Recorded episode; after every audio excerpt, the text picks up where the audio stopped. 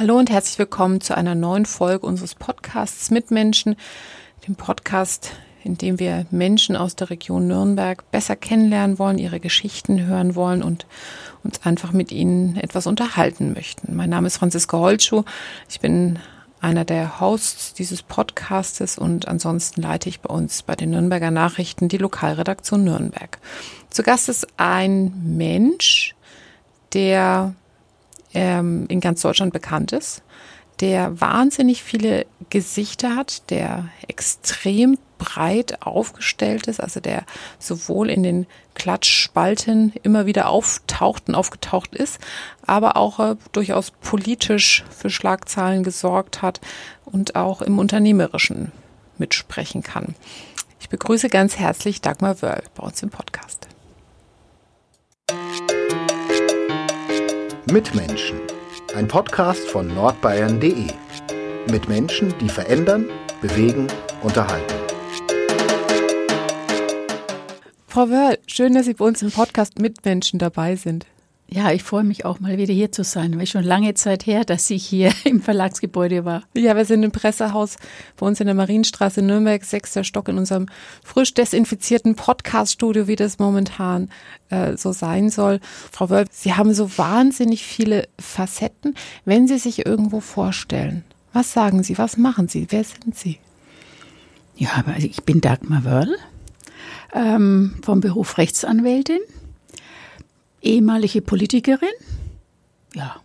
Wenn Sie auf meinen Instagram-Account äh, nachlesen, äh, sehen Sie dann noch Tierschützerin und noch ein paar andere äh, Dinge, die mich mein Leben, glaube ich, auch ausmachen.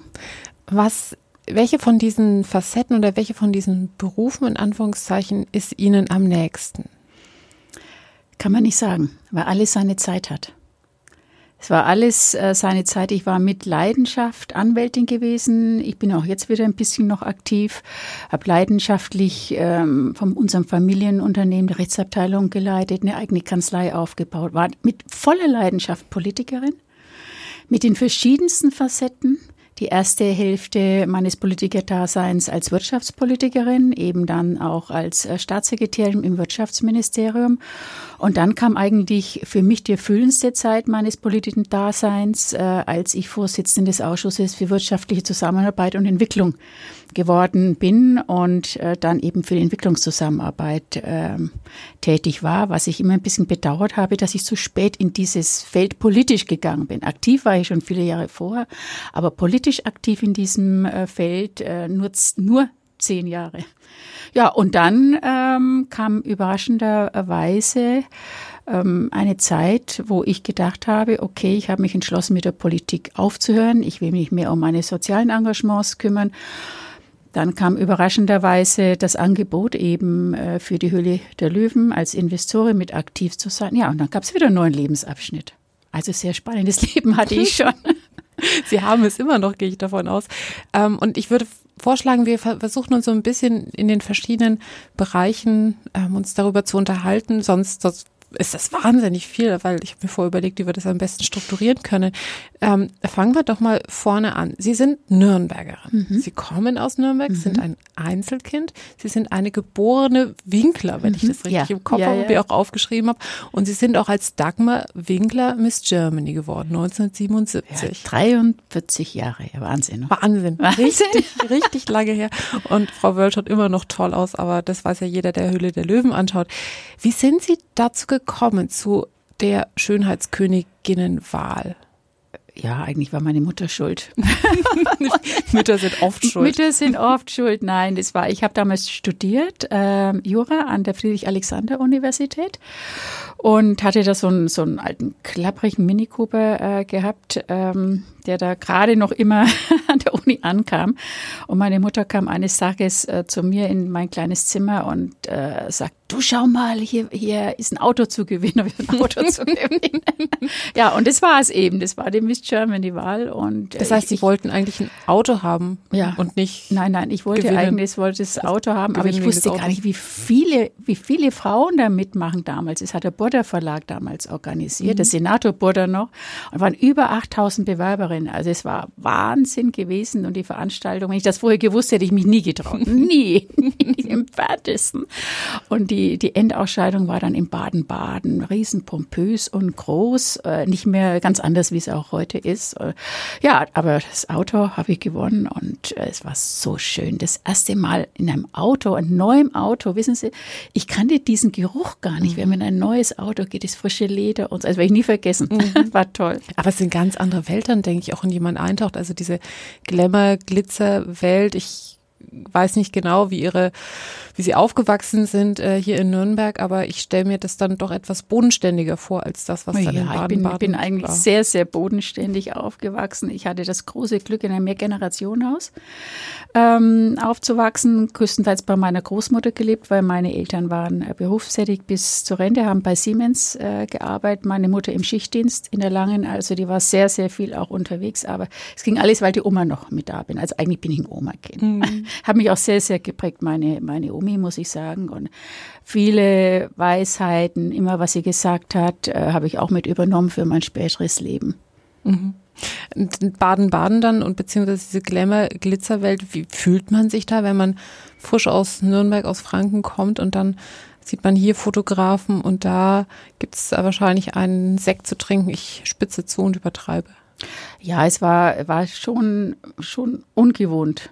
Äh, äh, für mich gewesen, muss ich sagen. Und man muss auch wissen, wie ich früher gewesen bin. Ich war eigentlich ein sehr zurückhaltendes Kind, so wie immer erzählt. Also ich kann man sich heute nicht mehr ganz ja, so vorstellen. Also ich habe ich hab gerne viel gelesen und ähm, war auch nicht so kommunikativ, also nicht großer Freundeskreis, meistens in meinem Zimmer unterm Dach bei uns im Mehrgenerationenhaus, ein kleines Zimmer gehabt und habe sehr viel gelesen und meine Mutter hat immer gesagt, ich musste dich immer treiben. Zu allem musste ich dich treiben, du wolltest nie. Also ich, ich hatte immer versucht, aus mir dann irgendwie so eine Dame zu machen, aber nicht so ganz mhm. geklappt damals. Ich war ein bisschen pummelig, ganz als Kind gewesen, hat sich dann ausgewachsen in der Teenagerzeit.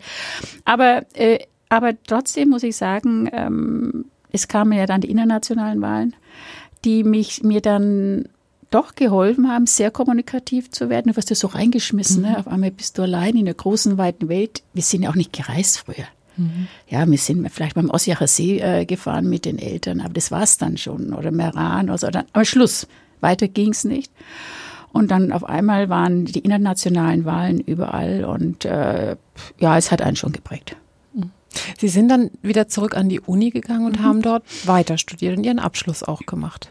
Ja, ich bin dann erstmal ein Jahr nach Japan gegangen. Äh, ich habe dann auch einen Vertrag bekommen damals fürs Fernsehen, habe dann kurz eine Moderationsrolle ein Jahr in Japan. lang in Japan, ja. Können Sie Japanisch? Ja, nein, nicht mehr. Konbawa, konnichiwa, domo arigato gozaimasu, also guten Abend, gute Nacht, wie geht's und so nicht mehr mehr. Und Sie haben dann moderiert auf Deutsch, Englisch, Deutsch, Nein, Japanisch Deutsch, oder? Auf Deutsch. Es, was, gab damals einen, es gab damals einen deutschen Sender mhm. äh, für Deutschansässige. Äh, das heißt, ich bin dann immer äh, so mit dem Zug äh, gebändelt eben nach Kyoto, Kobe, Tokio und aber irgendwann habe ich dann so nach zehn Monaten festgestellt, ähm, das Leben war dort sehr, sehr, sehr teuer. Also mehr als was, was ich verdient habe. Ich gesagt. Und die Telefonkosten. Oh mein Gott, gab es ja kein Handy oder nichts. Ne? War dort ganz alleine und habe viel telefoniert mit meiner Familie und habe gesagt, nee, seid kennen Sie nicht, geht zurück. Ähm, habe das Studium dann abgeschlossen. Ja, habe dann zwei Staatsexaminas äh, gemacht. Ja, dann ging es weiter. Mhm. Wo haben Sie eigentlich Ihren Mann kennengelernt? Ich habe ein bisschen gelesen, was ich gefunden habe über Sie und über Ihr Leben, aber was ich nicht gefunden habe, ist, wo Sie Ihren Mann kennengelernt haben. Mein Mann ist ja auch ein Franke, ein typischer Nürnberg. Also ich habe ja Riesenglück gehabt, äh, hier in der Region auch bleiben zu können und zu dürfen. Mm, ja, ich habe meinen Mann das erste Mal gesehen auf einem Flug nach ähm, Paris. Und ich hatte dort äh, einen Auftrag gehabt. Und mein Mann hatte damals den Nürnberger Flugdienst gegründet. Ähm, hat mit den ersten Maschinen, das waren so Metroliner, die Insider werden sie noch kennen, so 13 Sitze, rechts und links ein Sitz. In der Mitte äh, ist ein Gang. Und durch diesen Gang kam dann irgendwann immer gebückt der Co-Pilot, also keine Stewardess oder so, der Co-Pilot mit so einem kleinen Körbchen, wo dann wie so Cola und Brötchen abgepackt drin war, was wie zu Corona-Zeiten jetzt. und dann, dann hat es immer geheißen, Käse Käsebrot vom Co-Pilot. Und auf dem Flug kam ganz plötzlich der Kapitän ist durchgegangen. Dann sagte einer zu mir, ja, Wörl, äh, Sie persönlich bedienen heute? Mein Mann hat mir später gesagt, er hat mich einsteigen sehen. Und dann hat er gesagt zu seinem Co-Pilot, das mache ich heute selbst. Also er hat damals den Nürnberger Flugdienst gegründet gehabt, was ja jetzt die jetzige Eurowings ist. Und äh, ja, da habe ich ihn das erste Mal gesehen und ich bin dann ausgestiegen. Und er war dann äh, unten am Gang gestanden bei den Treppen und hat jeden Passagier einzeln äh, mit Handschlag verabschiedet. Und da habe ich mir gedacht, Mensch, toller Fischermann mit Uniform und so, klasse. Ne? Ja, und dann haben wir uns dann in Nürnberg dann ab und zu bei verschiedenen ähm, Ereignissen wieder getroffen, aber hat ein bisschen gedauert. Mhm. Wann haben Sie geheiratet? Äh, wir haben äh, geheiratet 1984. Auch schon einige Jahre her. Ja. Sie sagen über Ihren Mann, ich habe ein bisschen, wie gesagt, über Sie gelesen, dass er Ihr Fels sei. Ja, es ist, ist eigentlich mein Stabilisierungsanker ähm, oder Stabilitätsanker, wenn man so, so sagen will. Man sagte immer, ähm, ne, ne, für einen, einen Mann hält eine Frau den Rücken frei. Und ich glaube, bei mir kann man es umgekehrt sagen. Mein Mann ähm, hat mich immer unterstützt bei meinen allen Aktivitäten. Ist auch nicht so ganz einfach. Ich war ja viele, viele, viele äh, Wochen, Monate, oft auch immer weg gewesen und äh, habe mir wirklich den Rücken freigehalten, auch mit Kindern, mit Hunden, mit Katzen und alles, was halt so zur ganzen Familie äh, dazugehört. Also hat mich immer unterstützt und war auch immer mein äh, bester Mentor und äh, Diskussionspartner. Egal, ob das jetzt um Politik geht, ehrenamtliches Engagement, jetzt auch Höhle der Löwen. Also Sie unterhalten sich mit ihm über Ihre Aktivitäten und was da so Ihre Probleme sind? Ja, ganz klar. Schauen Sie, wir sind ein Familienunternehmen. Ein Familienunternehmen, äh, da ist es wie das Unternehmen, das immer mit am Tisch sitzt. Ja, Sie können also bei einem Familienunternehmen nicht das Unternehmen an der Garderobe abgeben. Wenn man irgendwo vielleicht angestellt ist oder so.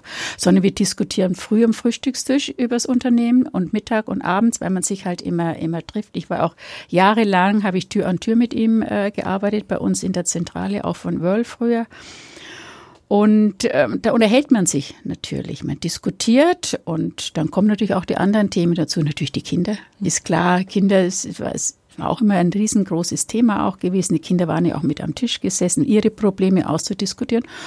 Ja, und dann ging es auch dann natürlich um meine Themen. Wie hat es funktioniert? Also Sie sind ja wirklich ein sehr erfolgreiches Ehepaar. Jeder auf seine Weise, Ihr Mann als Unternehmer, Sie als Politikerin und dann auch in den anderen Rollen, über die wir schon in Teilen gesprochen haben. Wie funktioniert das? Also wie kann man da trotzdem ein Team sein? Haben Sie da Zeiten gehabt, die Sie sich da besonders freigehalten haben? Also wir hatten Früher, als ich noch in Bonn und nachher in Berlin war, äh, haben wir uns äh, gewisse Tage, wo ich wusste, dass keine Sitzungstage sind, äh, im Kalender am Anfang des Jahres schon geblockt. Anders ging's nicht, weil vor allem dann, als ich Staatssekretärin war, bist du permanent unterwegs, du hast ja kein Wochenende, du bist im Wahlkreis auch unterwegs. Also das haben wir dann schon versucht, immer irgendwie äh, zu blocken. Und heute haben wir die Rituale, dass wir uns wenigstens den Sonntag versuchen freizuhalten. Ein Tag die Woche ist wichtig. Also wenn es ja, aber das sind wir auch im Büro. So ist es nicht. Wir sind zusammen in unserem Büro. Das ist dann gemeinsam Zeit verbringen. Ja. Jeder am Schreibtisch und dann ja, ja, wird mal drüber geworfen, was sagst du? Wir haben gemeinsames Büro zu Hause mhm. auch und äh, da arbeiten wir dann. Mhm. Sie sind ja dann in die Politik gegangen und auch waren noch in die Politik wie eigentlich überall sehr erfolgreich. Äh, Sie sagten schon, Sie waren Staatssekretärin. Ähm, wie, wie sind Sie aufgenommen worden von dieser doch vor allen Dingen in den früheren Jahren etwas, ich sag mal, männerlastigen CSU? Ähm, Sie sind da angekommen als eine sehr gut aussehende Frau, als äh, jemand, der sich dann seinen eigenen Raum erkämpfen wollte und erkämpfen sollte. Sie waren ja auch Direktkandidatin, haben das Mandat ja auch immer auch direkt geholt. Wie, wie haben Sie sich gefühlt in dieser Partei?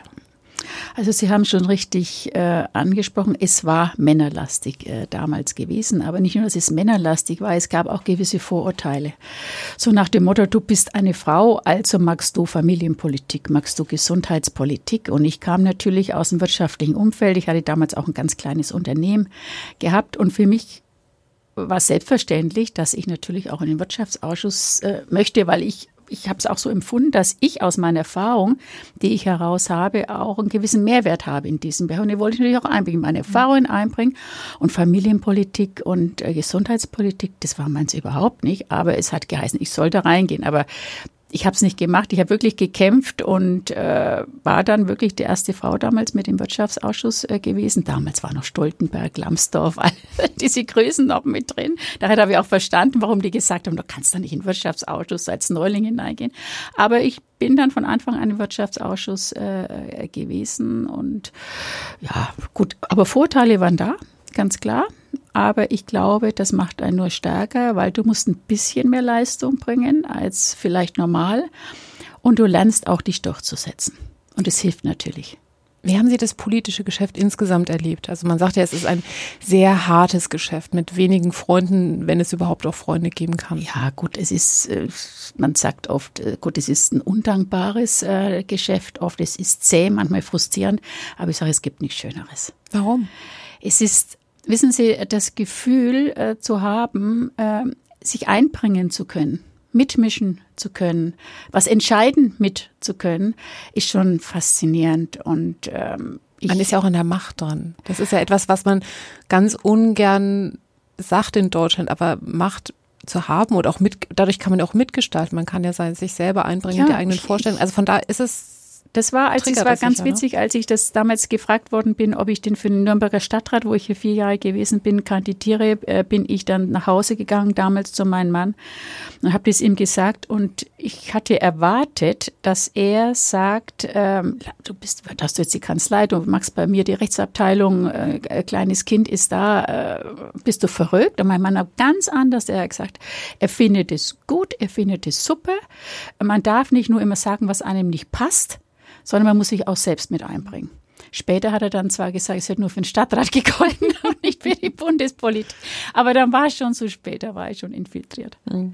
Aber Sie sind ja, Ihr Mann ist ja auch jemand, der sich politisch äußert. Also wenn es um Nürnberger äh, Belange geht, was zum Beispiel Verkehrspolitik oder Parkthemen betrifft, da hat er sich auch immer sehr explizit geäußert, aber auch was Luftfahrt betrifft und so weiter. Also Sie sind ja da beide, glaube ich, sehr meinungsstark auch.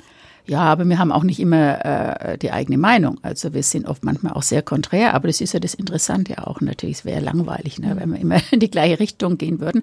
Aber mein Mann wäre nie ein Politiker geworden. Da ist er viel zu undiplomatisch dafür. Das heißt, er ist sehr direkt und Sie ist sind sehr, sehr, sehr, sehr direkt. Und in der Politik musst du auch ab und zu Kompromisse machen. Du musst Meinungsbildung äh, forcieren. Das geht gar nicht anders. Sie haben es schon angesprochen. Sie sind äh, oder haben ihre politische Karriere begonnen. Da war, hatten sie ein kleines Kind, sie standen mitten im Job. Ähm, was ja allein schon sehr ungewöhnlich war für die damalige Zeit. Also sehr früh wieder zu arbeiten, trotz Familie zu arbeiten, so intensiv zu arbeiten. Sind Sie Feministin? Nein, überhaupt nicht. Nein, ich liebe es, wenn mir die Autotür aufgehalten wird. Ich liebe es, wenn mir aus dem Mantel geholfen wird. Überhaupt nicht. Und ich verstehe die Frauen nicht, die auf das alles das von mir verzichten wollen. Nein. Also Absolut sie nicht. freuen sich, wenn ein Mann sie mit Rosen begrüßt und äh, ihnen den Stuhl zurechtrückt, wenn ja, sie. Ja, aber gibt es leider halt nicht mehr sehr viele. Ne? Dann sind sie keine Feministin, aber trotzdem sind sie jemand, der ähm, gegen Rollenmodelle durchaus auch aufbegehrt hat. Ja, gut, jetzt ich habe immer meine Meinung vertreten. Ich wollte mich auch nicht verbiegen. Ich wollte immer authentisch bleiben. Ich habe immer versucht, auch mit den Füßen am Boden mhm. äh, zu bleiben. Ich habe es dann auch zu den Jungen dann später gesagt, bleibt so, wie ihr seid. Lasst euch nicht verbiegen. Geht euren Weg. Sicher, wie ich habe wie vorhin gesagt, man muss teilweise Kompromisse machen. Aber ich habe äh, es bekannt, ich habe äh, sehr oft auch andere Meinungen wie meine eigene mhm. Partei äh, vertreten. Es war, damals nicht, wurde nicht so gern gesehen. Das, kann man sich vorstellen. Aber ich, wie gesagt, das war ich. Die, wenn Sie, in, als Sie in die Politik gegangen sind, beziehungsweise auch Ihren Beruf gemacht haben und zu Hause eine Familie hatten, wie ist man Ihnen da begegnet? Ja gut, es waren sehr viele Vorteile auch da, nach dem Motto, was machst du in der Politik, bleib zu Hause bei den Kindern. Ähm, aber ich glaube, es geht vielen Frauen auch heute noch so ja, äh, die alle noch diese alten Rollenbilder haben, äh, von Frau bleibt mal zu Hause und Mann, äh, geh mal arbeiten. Es ist ja auch noch nicht so lange her, das wissen die wenigsten, bis 1977 konnte ja der Mann noch verbieten, dass die Frau arbeitet. Wenn man sich das heute vorstellt, geht es gar nicht mehr. Ne? Aber meine Mutter hat mir sehr vorgelebt, äh, selbstständig zu sein, äh, beruflich aktiv zu sein. Und ich hatte das riesen Glück, dass sie genau als ich in die Politik gegangen bin, bisschen vorher sogar, dass, äh, nein, sogar vorher, als die Kinder geboren waren, sie in Rente gegangen ist. Und äh, sie hat mir das sehr unterstützt. Hm. Was ein tolles Modell ist, wenn man das in der Familie so ja. regeln kann. Und ihr Arbeitsmodell würden manche oder Familienmodell hätten ja manche vielleicht sogar auch als feministisch beschrieben, auch wenn die Frage ja. immer ist, was Feminismus ist, da haben wir ja gerade schon ein bisschen diskutiert. Ähm, die, Sie sagten vorhin Entwicklungszusammenarbeit. Mhm. Das sei etwas, das Ihnen dann wirklich am Herzen gelegen sei. Also ich habe auch die Wirtschaftspolitik natürlich mit Leidenschaft mhm. gemacht, weil ich kam ja aus, aus äh, diesem Bereich und ähm, ich hatte auch in meinem ähm, meinem Weg, den ich gemacht habe, viele Probleme auch erlebt, was, was die Wirtschaft, welche Probleme sie hat und konnte das natürlich auch mit einbringen.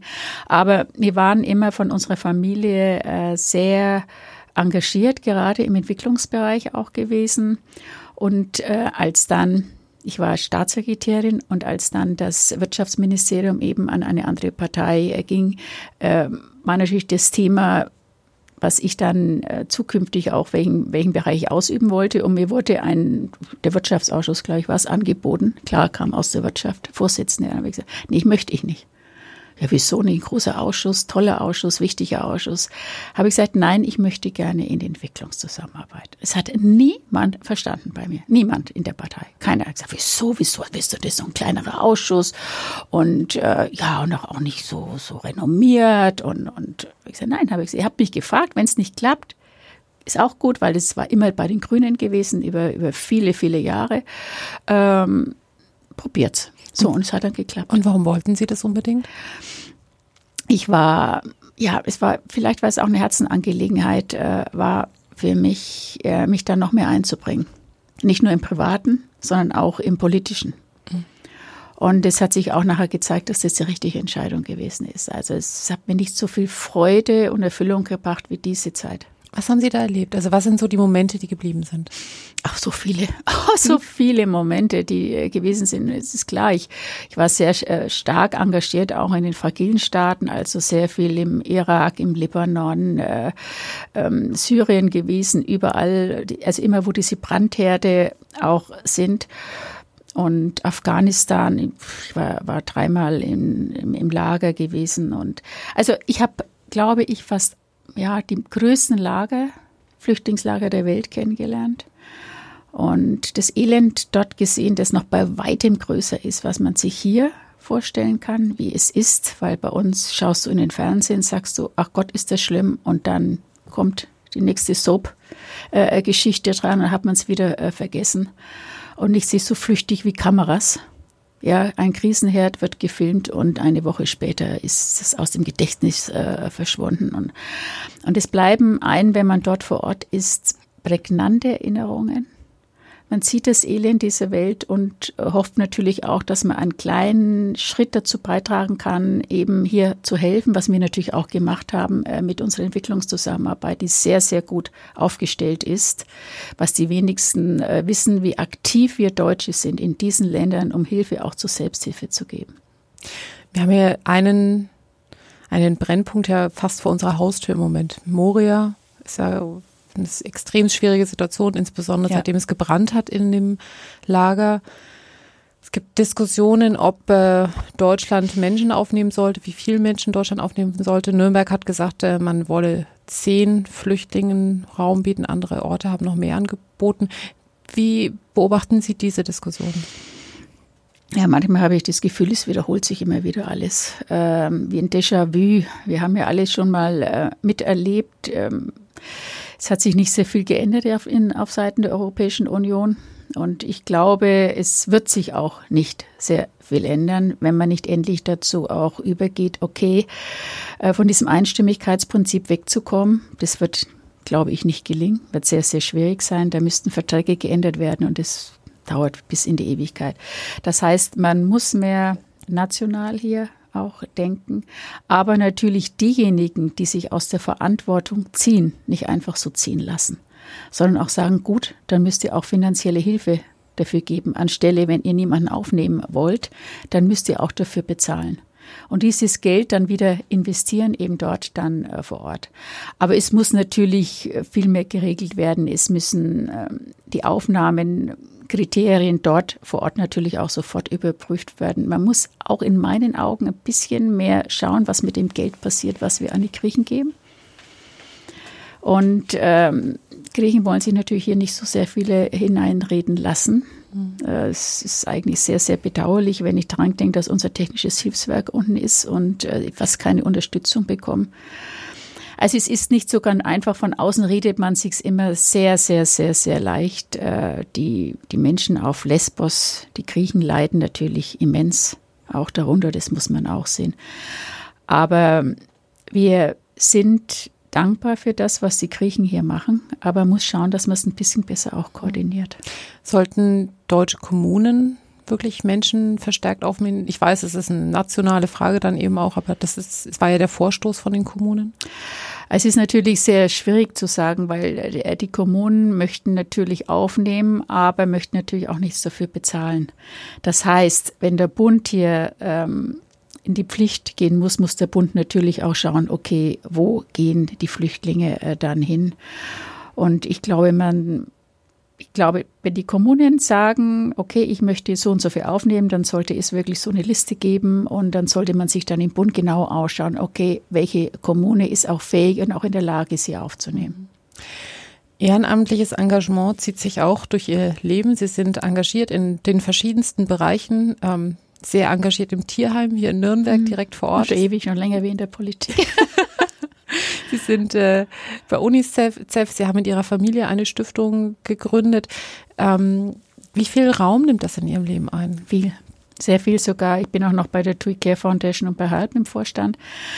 Ähm, bin momentan ein bisschen überlegen, einiges auch abzubauen. Also bitte keine neue Anfragen, weil ich, ich kann immer so schlecht Nein sagen. Das ist immer ganz, ganz schlimm gewesen. Aber ich muss mich wirklich auf verschiedene Sachen konzentrieren. UNICEF nimmt einen sehr großen Raum ein bei mir, als eben auch als stellvertretende Vorsitzende äh, in Deutschland und die eigene Stiftung auch. Mhm. Und, aber es ist so schön, wissen Sie, es, es gibt eigentlich nichts Erfüllenderes, es gibt nichts Schöneres und es gibt nichts Lohnenderes. Das kann man sich nicht vorstellen. Es ist viel Arbeit, ist klar, es ist alles ehrenamtlich. Aber wissen Sie, wenn Sie dann in, äh, ihre Projekte besuchen und äh, ich bin dann dort vor Ort und dann laufen einem die Kinder entgegen und die freuen sich und, und äh, die Augen strahlen und so und es ist entschädigt für alles, es ist so schön. Der Fokus Ihrer Arbeit liegt auch auf, auf Kindern, ne? so wie Sie gerade ja. sagten. Also UNICEF äh, richtet sich an Kinder. Emanuel Wörth Stiftung, mhm. also die Stiftung in Gedenken Ihres verstorbenen Sohnes, richtet sich auch an Kinder in Deutschland, Asien und Afrika wenn ich das im Kopf habe. TUI, glaube ich, geht auch in den Bereich hinein. Äh, TUI sind wir international, mhm. aber in, äh, bei der TUI Care Foundation sind wir auf drei Säulen. Also wir haben auch noch Tiere, also Tierschutz. Mhm. Äh, wir haben Ausbildung sehr stark auf Ausbildung, Ausbildungszentren, die wir jetzt überall aufbauen. Ähm, wir bauen jetzt wieder eins in Sri Lanka, haben wir jetzt gerade eröffnet. Ähm, und wie gesagt, auch ähm, Menschen zu helfen, die Wertschöpfungsketten bei sich im Lande aufzubauen, also Bauern, äh, Fruchtfolgen, also alles äh, damit zusammen. Tiere haben uns konzentriert auf Elefanten und Turtles. Mhm. Also auch damit ein bisschen in eine Richtung, es macht auch sehr viel Freude. Schildkröten, Turtles ja, für die, die ja, ja, ja, ja. Schildkröten. Mhm. Ähm, Höhle der Löwen ist so das Neueste Projekt so ein bisschen. Naja, auch schon jetzt die vierte Staffel dabei. Die vierte Staffel inzwischen schon. Wahnsinn. Sie haben mehrere Juror Juroren auch miterlebt. Äh, Gibt es ja immer wieder einen Wandel. Ähm, da, da sind sie dann wieder auf der ganz großen Bühne jetzt und kommen in fast jedes Wohnzimmer, fast jedes ist übertrieben, aber in viele Wohnzimmer eben hinein. Ähm, als was präsentieren Sie sich da? Sind Sie da vertreten als Unternehmerin, als jemand, der ähm, auch in Teilen, Sie investieren ja auch in Startups, die einen gewissen sozialen Anspruch haben. Wo sehen Sie da Ihren Fokus? Also ich, ähm, wenn ich da auf meinem Stuhl sitze, dann äh, sitze ich zwar da, aber ich äh, präsentiere dann trotzdem unser Familienunternehmen. Ich investiere auch im Namen unseres Familienunternehmens. Mein Mann und mein Sohn sind auch sehr oft dabei, äh, sitzen zwar oben dann und ich habe leider kein kleines Männchen im Ohr, äh, das mir dann zuflüstert, ah, das ist toll und, und äh, dieses Produkt ist super und die Gründer sind sensationell. Du musst hier unbedingt pitchen, ja, sondern ich bin hier ganz alleine auf mich gestellt, habe alleine die Verantwortung, wie viel Geld ich ausgebe, wie viel Prozent äh, ich äh, biete und manchmal dann, wenn ich dann die Treppe äh, so in der Pause hochlaufe, dann in meine Garderobe denke, oh Gott, was werden die jetzt oben sagen? Aber toi, toi, toi, äh, bis jetzt äh, habe ich also nie große Schimpfe bekommen. Im Gegenteil, mein Sohn wäre immer noch ein bisschen, äh, würde sogar sagen, ich soll noch mehr ähm, äh, pitchen, noch nicht mehr engagieren. Und äh, für mich, glaube ich, was ich mich ein bisschen unterscheide auch von den anderen Investoren, für mich ist es wichtig, eine Marke aufzubauen. Also jemand in unser Familienunternehmen äh, zu holen, Gründerinnen und Gründer, wo wir langfristig zusammenarbeiten. Uns ist nicht interessiert, jetzt ganz schnell äh, rein zwei, drei Monate auf dem Markt zu werden, schnelles Geld äh, zu machen, sondern Nachhaltigkeit und Markenaufbau sind, glaube ich, die prägnanten Punkte, die man auch mit zuordnet. Also im Prinzip die Startups, in die sie investieren, dass sie auch Teil einer Familie eben dann ja. auch werden. Und ich sage das auch immer ganz offen zu Ihnen, wenn Sie jetzt nur jetzt ganz schnell äh, Ihre Wahl loswerden wollen, äh, sind Sie nicht der richtige Partner für uns, sondern aber wenn Sie Unternehmer wollen, sein wollen, ähm, dann ja, weil ein Unternehmen aufzubauen ist wie eine Bergwanderung. Da geht es mal nach oben, geht es mal nach unten. Das Wetter ändert sich ständig, Sonnenschein und Stürme und braucht einen langen Atem. Das ist gerade auch ein gutes Stichpunkt, äh, Stichwort. Wir sind ja in einer sehr schwierigen Situation im Moment, was Wirtschaft betrifft, was aber auch unsere komplette Gesellschaft betrifft. Also Corona prägt ja alle Bereiche, in denen wir leben. Wie macht sich das bei Ihnen gerade bemerkbar beim Familienunternehmen? Natürlich sehr, sehr stark. Ist klar, wir sind genau in den Bereichen hauptsächlich neben unseren ganzen Startups. Äh, wir haben jetzt ungefähr sind bei 40 Startups mitbeteiligt. Aber ähm, uns, wo wir auch herkommen, wir kommen aus dem Textilhandel und äh, sind natürlich sehr, sehr stark davon betroffen. Das ist, ist klar. Ist, die, die, die Zahlen werden auch nicht mehr so kommen, äh, wie es äh, gewesen sind. Es sind sehr starke Einschnitte hinzunehmen. Und am meisten ist natürlich mein Sohn betroffen. Äh, mein Sohn leitet eine Hotelgruppe, äh, die ihm alleine gehört, mit über 32 Hotels und äh, es war auch nirgendwo Hilfe zu sehen vom Staat in diesem Bereich, weil er ist äh, nicht groß genug um Unterstützung zu bekommen und auch nicht klein genug um Unterstützung äh, zu bekommen. Er hat über 1000 Mitarbeiter, also nicht diese 248, die da vorgegeben sind. Ich weiß gar nicht, wie auf diese Zahl kommt ihr. Ähm, aber wie gesagt, er muss jetzt schauen, wie er ohne irgendwelche Hilfe hier sich wirklich durchkämpft. Und es ist nicht einfach. Wie, wie gefährlich wird Corona für Ihr Familienunternehmen? Äh, ja, das muss man sehen. Das weiß ich nicht. Das muss man sehen, was kommt. Vor allem im Hotelbereich wird es sehr nicht einfach, wird schwierig sein, äh, weil es ist, werden immer noch die Messen weg. Wir, wir, mein Sohn lebt eigentlich von Geschäftsleuten, sehr, sehr große Veranstaltungsräume auch äh, mit Hochzeiten, was alles nicht mehr so stattfindet. Wir werden sehen. Hm, Aber gut, es wird weitergehen. Wir haben immer nach vorne geschaut ja. und nie zurück. Ja, Textilbereich, wie Sie sagten, ist ja auch nicht so einfach, die Abstände, die man einhalten muss. Viele Menschen, die stationär gerade als schwierig vielleicht auch empfinden und sagen, online kann ich ja, den aber Abstand das ist, es stimmt eigentlich nicht, weil ich verstehe, ich habe es nie verstanden, warum man diese Läden zugemacht hat. Bei uns in den Häusern, wir haben bis 12.000 Quadratmeter Verkaufsfläche, da waren nie die Menschen aufeinander. Ja, sondern die Menschen haben sich mhm. immer irgendwie verlaufen in den ganzen Gängen und überall zwischen den Ständern. Das war nie eng. Trotzdem hat man es zugemacht. Ja, es war für mich eigentlich nie nachvollziehbar und auch in einem Hotel nicht nachvollziehbar, weil du bist in einem Hotelzimmer und äh, wir verstehst. Na gut, es wird Gründe geben. Hm. Nee, es wird Gründe geben und wir werden im Herbst, Winter sehen, was noch alles passiert. Christkindesmarkt in Nürnberg ist ja gerade große Diskussion, ob er stattfinden kann, aber wird man alles sehen. Waren Sie schon beim Fußball in der Saison?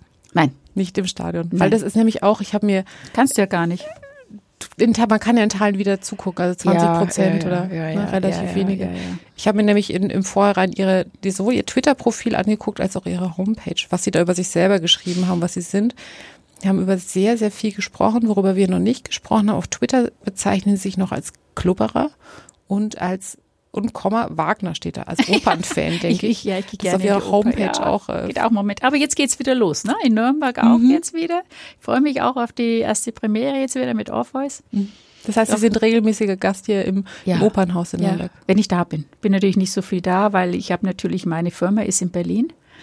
Und so pendle ich immer. Ich bin ein alter Zugfahrer geworden. Ich äh, schwöre inzwischen aufs Zugfahren. Ich bin fast in der Woche drei, vier Mal im Zug unterwegs. Mit der Verbindung der relativ neuen ist es ja Wunderbar. sehr angenehm. Ja, ja, aber auch sonst überall in Deutschland, quer, quer durch Deutschland, immer mit dem Zug und es ist in Ordnung. Nürnberg ist ja leider ziemlich abgehängt worden, vor allem im Flugbereich.